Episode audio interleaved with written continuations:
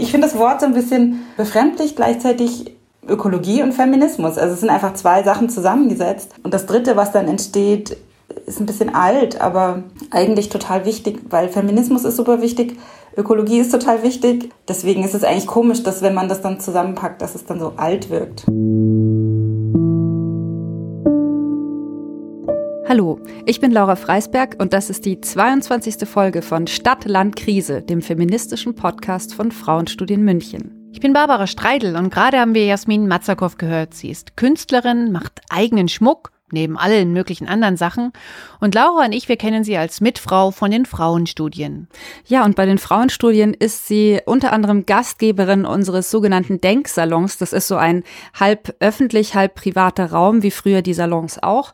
Und da diskutieren wir über alle möglichen Themen. Neulich ging es zum Beispiel um Sichtbarkeit und verschiedene Arten von Sichtbarkeit. Und wenn ihr Lust habt, mal dabei zu sein, dann schreibt uns eine E-Mail an podcast.frauenstudien-münchen.de. Denn zum Denksalon müsst ihr extra von uns eingeladen werden. Very exclusive sozusagen.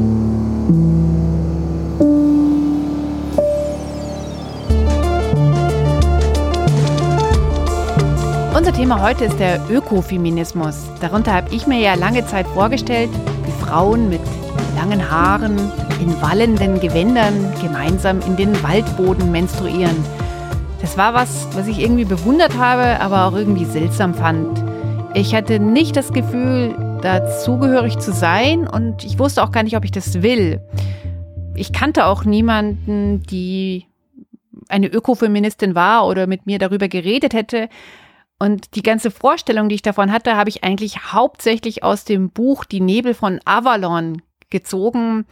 Das ist bis heute ein Lieblingsbuch von mir. Marion Zimmer Bradley hat in dem Buch ja die Artus-Sage auf, wie ich finde, ökofeministische Art und Weise literarisiert. Wer das jetzt total falsch findet mit dem Buch, der kann mir ja gerne eine Mail schreiben. Aber so war's für mich. Wie geht's dir, Laura? Ökofeminismus? Also die Nebel von Avalon habe ich als Teenager auch gelesen und mh, mm, ich weiß nicht, wo du die Sache mit dem auf den Waldboden menstruieren raus hast. Das habe ich jetzt nicht in Erinnerung. Ich habe eher so, was ich mir gemerkt habe, war diese Gleichzeitigkeit von dieser magischen Insel und der Insel mit der Kirche drauf und dass je nachdem, mit welchem Mindset du dich bewegst, du in die eine oder in die andere Welt kommen kannst. Das fand ich super spannend, aber irgendwie auch sehr weit weg. Meine Vorstellung von Ökofeminismus hat sich so in der Abi-Zeit und dann in, in der Anfangs der Studienzeit so gebildet.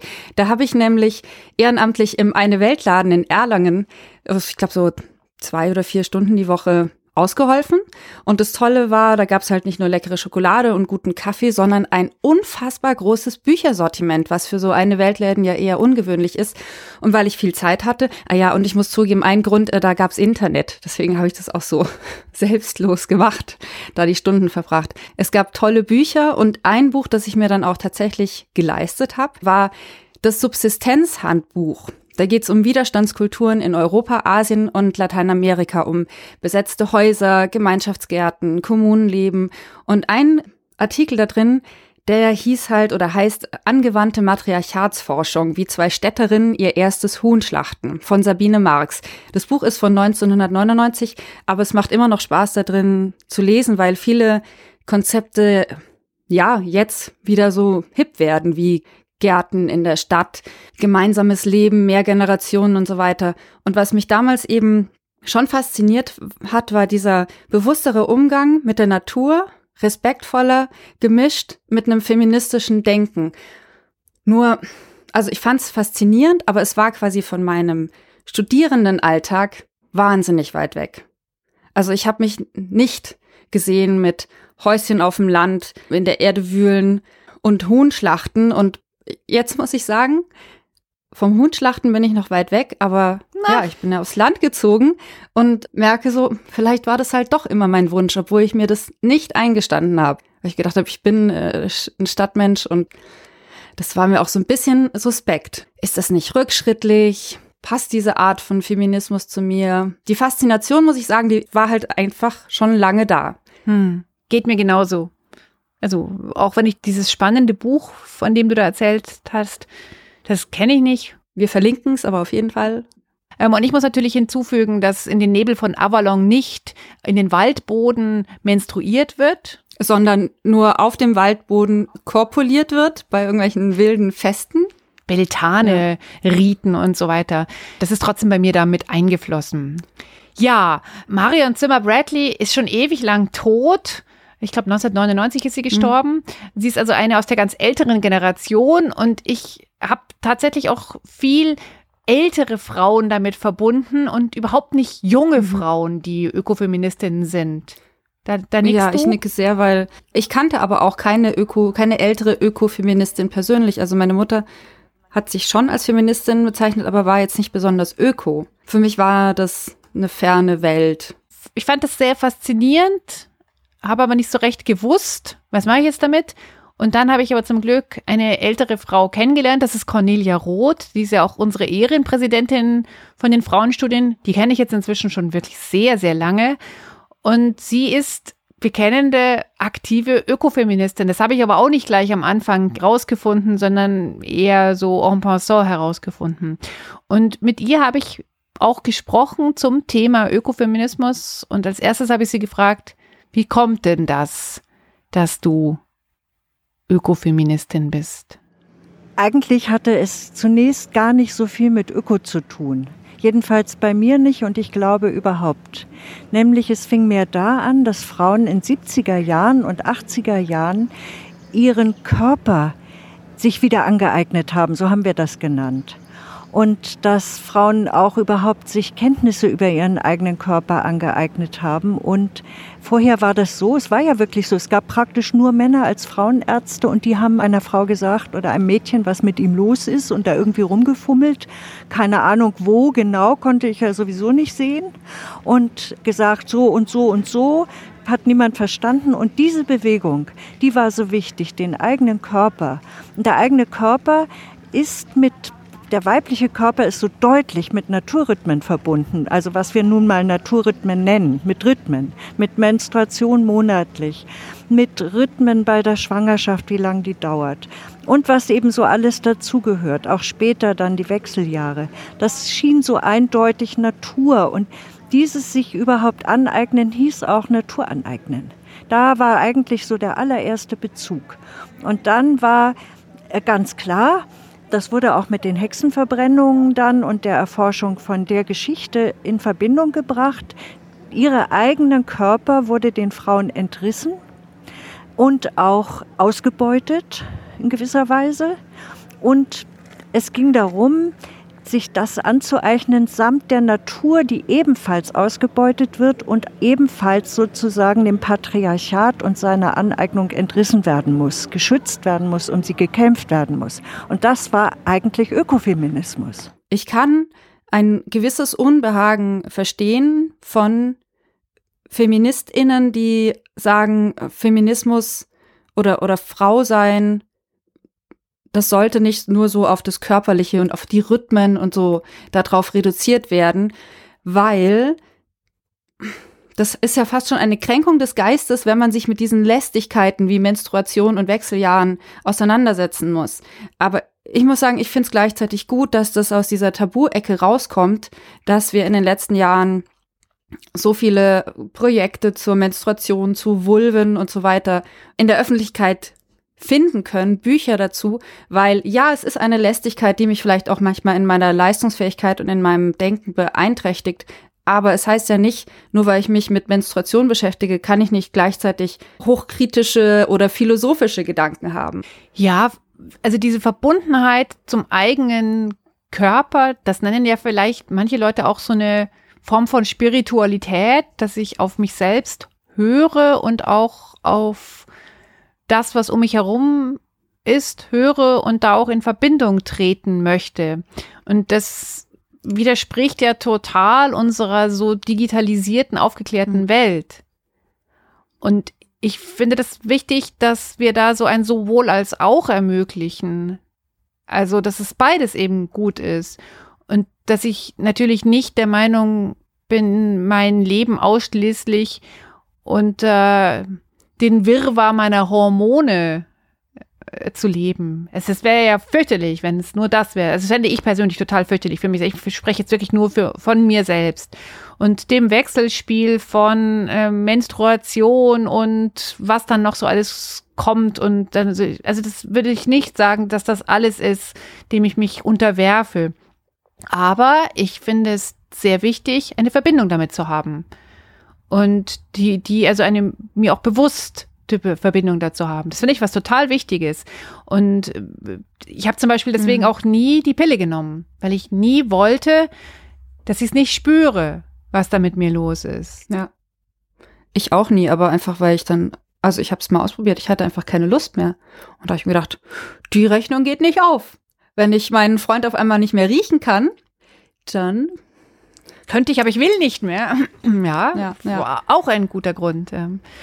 Ja, ich habe mich total fremdgesteuert ge gefühlt und wollte das deswegen nicht. Und vor allem finde ich es, ich glaube, darüber haben wir ja schon öfter gesprochen, sehr angenehm, eben diese Verbindung zu mir selbst zu haben, dass ich zum Beispiel weiß, am Tag bevor meine Blutung einsetzt, habe ich einen totalen Aufräumfimmel und es kann nicht ordentlich und sauber gewischt sein. Das, ich muss immer weitermachen und das ist bei mir so ein ganz, ganz klares Zeichen. Das ist für die mit mir Lebenden auch ganz klar, aha, ist es wieder soweit. Und finde ich, ich, ich mag das, ich finde es gut, ja. Eben aber auch die Verbindung zu haben zu meiner Umgebung, das habe ich eigentlich erst auch in den letzten Jahren, vielleicht auch durch Einfluss von Ökofeministinnen oder überhaupt der Möglichkeit, darüber nachzudenken, gespürt, dass ich immer am Ende eines Jahres wenn alles so echt gestorben ist, also die Natur wirklich so zum Stillstand gekommen ist, alle Blätter liegen äh, unter Matsch begraben, es ist kalt und eigentlich kaum mehr hell hierzulande, dass ich dafür auch dann Zeit brauche und mir inzwischen auch Zeit nehme, das zu verarbeiten und sozusagen an einem Ende angekommen bin, aus dem dann wieder etwas Neues erwacht. Und seitdem ich das zulasse, empfinde ich ja noch ein ganz anderes ja, einerseits Glück, mhm. wenn es dann wieder losgeht im Frühling. Also ein unfassbares Glück. Und gleichzeitig leide ich auch nicht mal so unter diesem Stress, den ja viele Menschen haben, wenn jetzt irgendwie Weihnachten kommt, oh Gott, und so viele Weihnachtsfeiern und so weiter. Ich empfinde das dann nicht mehr so als einen Stress, weil ich weiß, es geht alles zu Ende, aber es kommt wieder. Also dieses Zyklische passiert.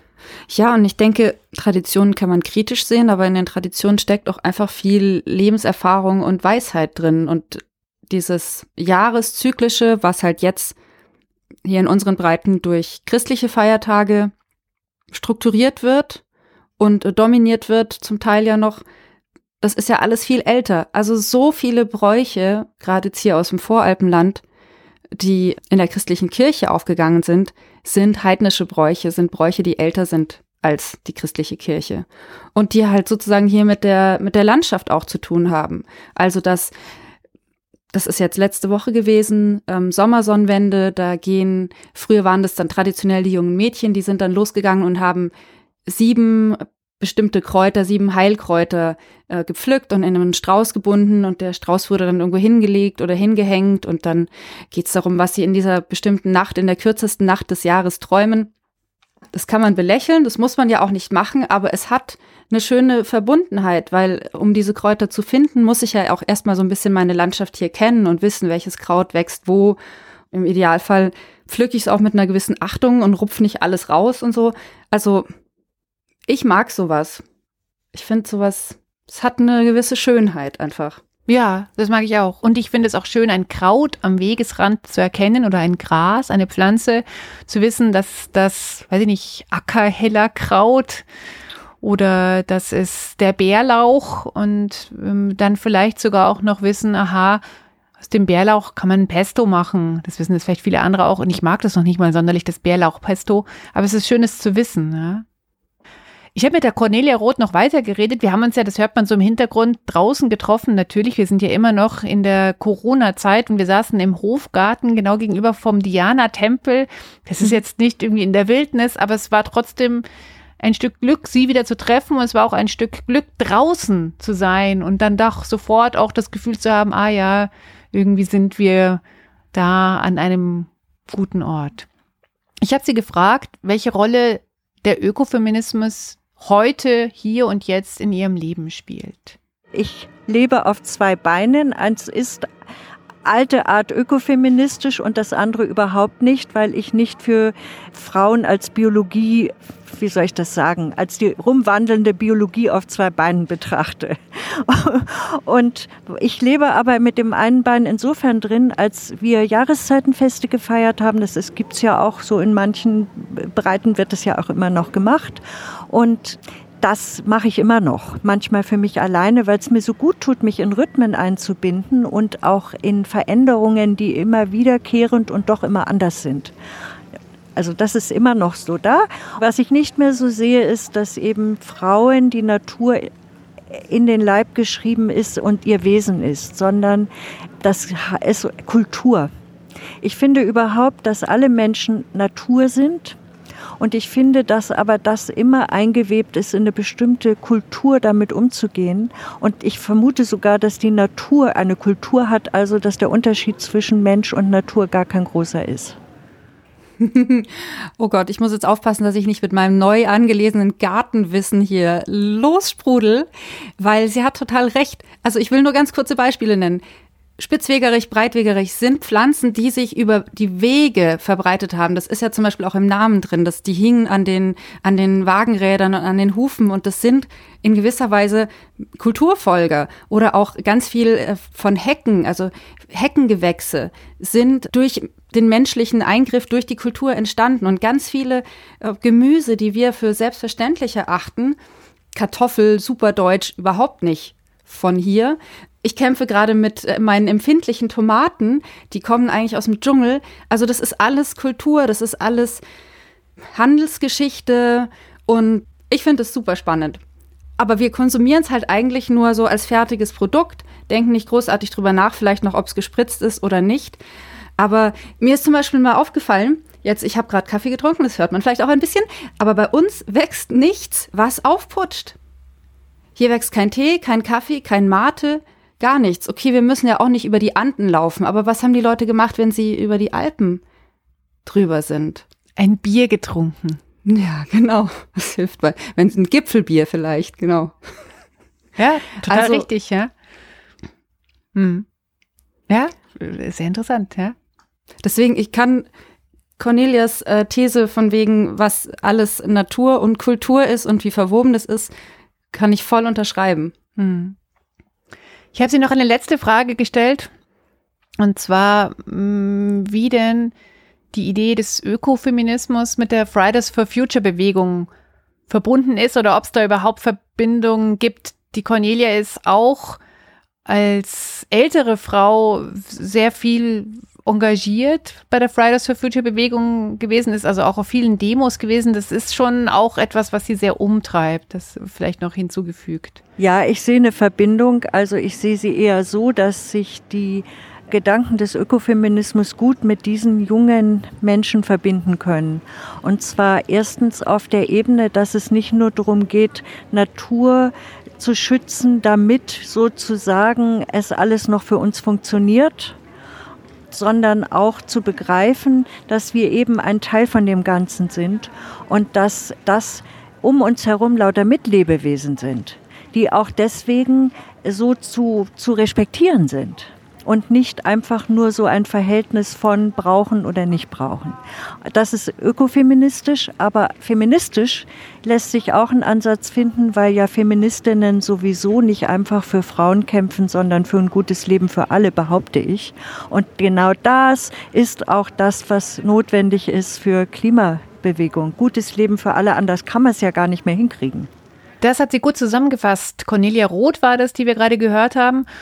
Und meines Erachtens ist Ökofeminismus ja nicht nur eine Theorie, wer weiß, wie viel Theorie es wirklich ist, sondern es ist etwas, was ganz stark in ganz vielen Dingen in unserem Leben drin ist, ohne dass wir es vielleicht wissen. Es ist halt interessant, dass viele Aktivistinnen, die in der einen oder anderen Ecke zu Hause sind, sich aber gar nicht unbedingt dieses gemeinsame Label geben würden. Also zum Beispiel in der Taz war neulich ein Artikel über sogenannte Acker-Amazonen, Frauen, die halt kollektiv ähm, einen Hof bewirtschaften, die aber sagen, Feminismus oder Diskussionen um Sexismus interessieren mich nicht so.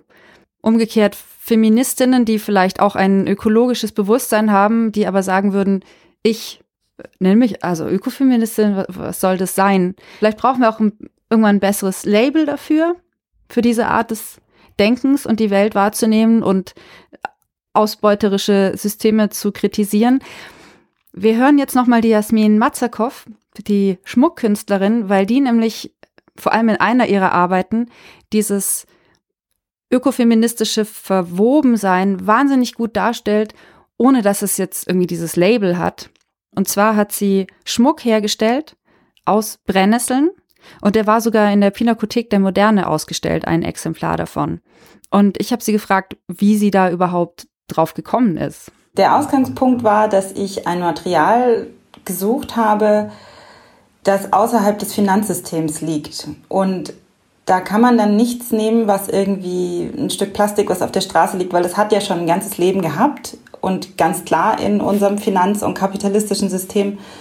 Und bin dann irgendwann auf die Brennnesseln gestoßen, weil die Brennnesseln können so unglaublich viel Gartendünger, Kosmetik, Tee, Medizin und eben Schnüre. Also auch tatsächlich im Mittelalter war wohl die übliche Unterwäsche eines Bauern und einer Bäuerin aus Brennnesselstoff. Und ich habe mir dann angeguckt, wie, wie wurden ganz früher so ganz alte Techniken, um Schnüre zu machen. Ja, so vor auch 10.000 Jahren, wie hat man Schnüre gemacht? Das habe ich dann kombiniert. Einerseits dieses Material, was einfach wächst, wie blöd, was wir ja eher als Unkraut heutzutage sehen, was aber so unglaublich viel bietet es hat mich auch einfach gereizt. Also es war ja auch wie so, ein, wie so ein, eine Schnitzeljagd für mich selber. Die Assoziation, die ich bei Nesseln oder bei, bei Kleidung, bei Stoffen aus Nesseln habe, ist als allererstes ein Märchen. Und zwar bei den wilden Schwänen. Da muss ja die Schwester, um sie zu retten, muss sie Nesselhemden knüpfen, als Hexe verdächtigt und muss aber währenddessen schweigen. Also da ist viel so Zauberkunst und so weiter mit drin. Ist dir das auch alles begegnet, quasi bei deiner Arbeit? Ja, total. Und das ist auch so ein Ding, da ist gerade durch die Brennnesseln immer stärker geworden, eigentlich dieser magische Aspekt vom Schmuck und auch diese, da steckt gerade in diesem Märchen alles drin. Also das magisch auch im Sinne von einer, von einer eigenen menschlichen Entwicklung, Persönlichkeitsentwicklung und mit der Umwelt um. Also da kommt ganz viel für mich zusammen. Mein Medium, das dann auszudrucken, ist der Schmuck. Aber das, was dahinter ist, ist tatsächlich, wie leben wir in dieser Welt? Und da verbindet sich es ganz klar mit dem Kannst Feminismus. Kannst du das nochmal konkretisieren für, für die Leute, die sich nicht so mit, mit diesem Denken ähm, befasst haben? Ich finde es super hilfreich, mir vorzustellen, ich sage jetzt vorstellen, ähm, dass alles lebendig ist. Und in dem Moment begegne ich allem um mich herum mit einem ganz anderen Respekt, mit einer anderen Achtung. Also mir persönlich hilft es, eine Vision zu entwickeln, wie ich leben möchte. In meiner Umwelt, in, in der Natur, mit anderen Menschen, mit allem, was da ist. Du würdest aber selber, das finde ich total spannend, deine Arbeit nicht als feministisch bezeichnen. Warum nicht? Oder doch? Oder?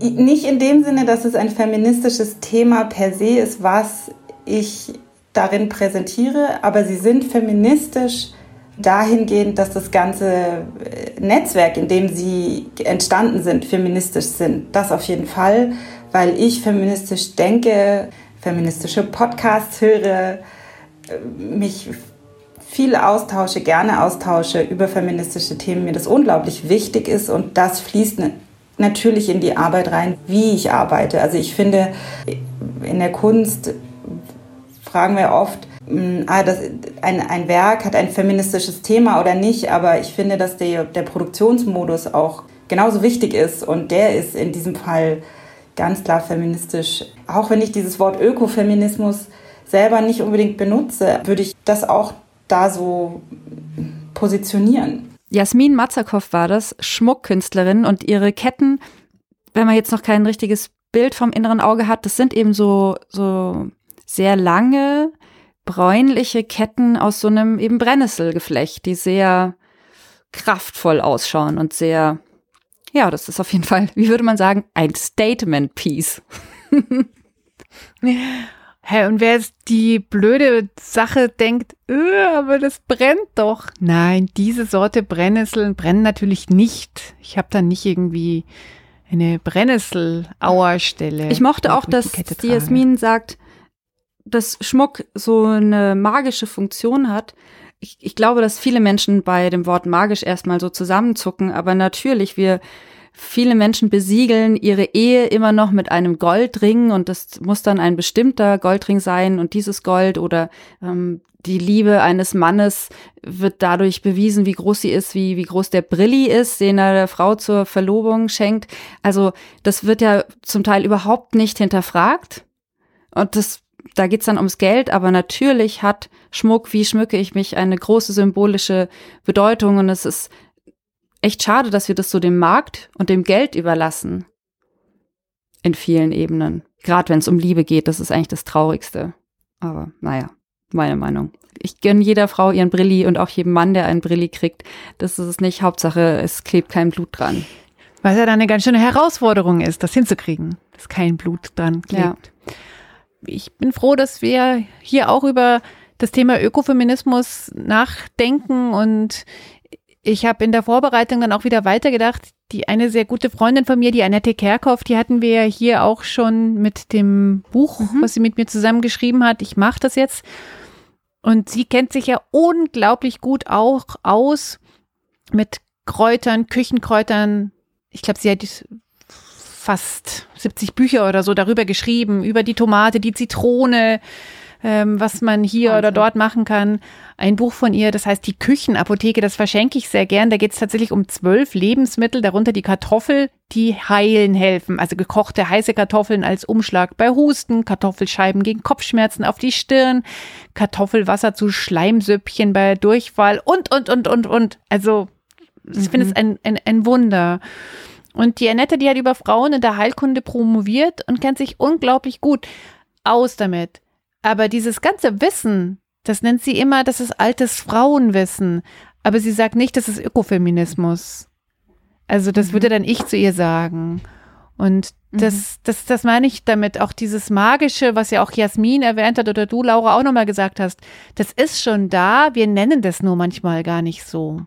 Ich finde, altes Frauenwissen finde ich auch ganz schön, ja, weil ich dann eben halt auch an diese Marion Zimmer Bradley Anmutung, das triggert das bei mir, ähm, mich erinnere, wo ich gerne dazugehören wollte und es nicht so ganz verstanden habe und es irgendwie aber auch zugleich faszinierend fand und schon sowas, wo ich gern rein will, mich da mhm. umgeben will, wie so mit warmen, wohlduftenden Gerüchen oder Flüssigkeiten. Ja, man nennt es Frauenwissen, weil das halt vielleicht die Frauen weitergegeben haben, die eher zuständig waren für die Naturheilkunde. Aber es gibt ja auch viele tolle Menschen, die als Mann leben oder viele tolle Männer, die eine Verbundenheit zur Natur haben, die ja ein Verständnis haben für die Landschaft, in der sie leben. Und einer meiner Lieblingslehrer im Moment, was, was Pflanzen betrifft, ist Wolf-Dieter Storl. Ich habe ein Buch von dem geschenkt bekommen, der lebt auch hier irgendwo im Allgäu und befasst sich eben viel mit Gärtnern und bei dem ist es eine sehr unterhaltsame und lehrreiche Mischung eben aus, ich erkläre ein Gemüse, auch welche, welche Wirkungen es hat, aber ich erzähle auch was zur Kulturgeschichte. Und zum Beispiel, was er über die Kartoffel schreibt, wie die sozusagen die politische Geschichte Irlands beeinflusst hat. Die Kartoffelfäule, das jahrelang die Ernten einfach missglückt sind, weil die ganze einfache Gesellschaft von der Kartoffel so abhängig war. Und die Menschen waren dann tendenziell unterernährt und kleiner und, und viele von denen sind dann in die USA ausgewandert und dann haben die Weißen, die schon in den USA waren, die hatten dann auf einmal Bedenken, dass die Iren, die ja so unterernährt und klein sind, dass die die amerikanische Rasse abstufen würden. Und das alles hängt sozusagen mit unserem Wirtschaften und unserer Ernährung zusammen ich finde, das ist so ein, ein neuer Reichtum an, an Wissen und auch im ähm, Verstehen von Zusammenhängen, wo ich mir denke, es ist so schade, dass wir das oft so ausblenden, weil wir halt darauf vertrauen können, dass wir mit Lebensmitteln versorgt werden, dass die Supermärkte immer voll sind. Aber in welchen Abhängigkeitsverhältnissen wir uns befinden, das ist im Grunde ja auch unheimlich. Und ich äh, kann nicht darauf vertrauen, dass ich mich selbst versorgen könnte hier. Also ich hatte gestern die, das frustrierende Erlebnis, dass ich den ganzen Spinat geerntet habe und das Resultat waren zwei Mini-Portionen Spinat. Das steht in keinem Verhältnis. Überhaupt nicht. Weil wie, wie mühsam ist es denn? Das ist sozusagen die frustrierte Seite des Gärtnerns. Ich freue mich, wenn, wenn meine Pflanzen wachsen und wenn nicht alles von den Schnecken platt gemacht wird, aber äh, ich bin heilfroh, dass ich nicht davon leben muss, dass es eher jetzt ein schönes Hobby ist. So viel zu angewandter Matriarchatsforschung. Aber es hat doch auch was mit Selbstermächtigung zu tun. Und die kleine Spinatportion, die ihr dann gegessen habt, hat doch vielleicht auch noch einen Spirit mit in euch reingetragen.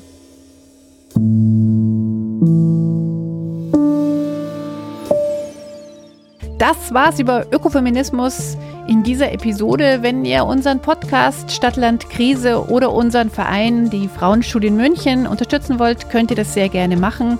Alle Spendenmöglichkeiten findet ihr auf der Frauenstudien-Webseite. Stichwort unterstützen. Feedback, Kommentare, Themen, Wünsche, Kritik oder vielleicht ähm, euer Wunsch, mal beim Denkzuhause dabei zu sein. Alles gerne per Mail an podcast.frauenstudien-münchen.de. Wir freuen uns. Und wir freuen uns aufs nächste Mal. Bis dahin, macht's es gut. Ciao.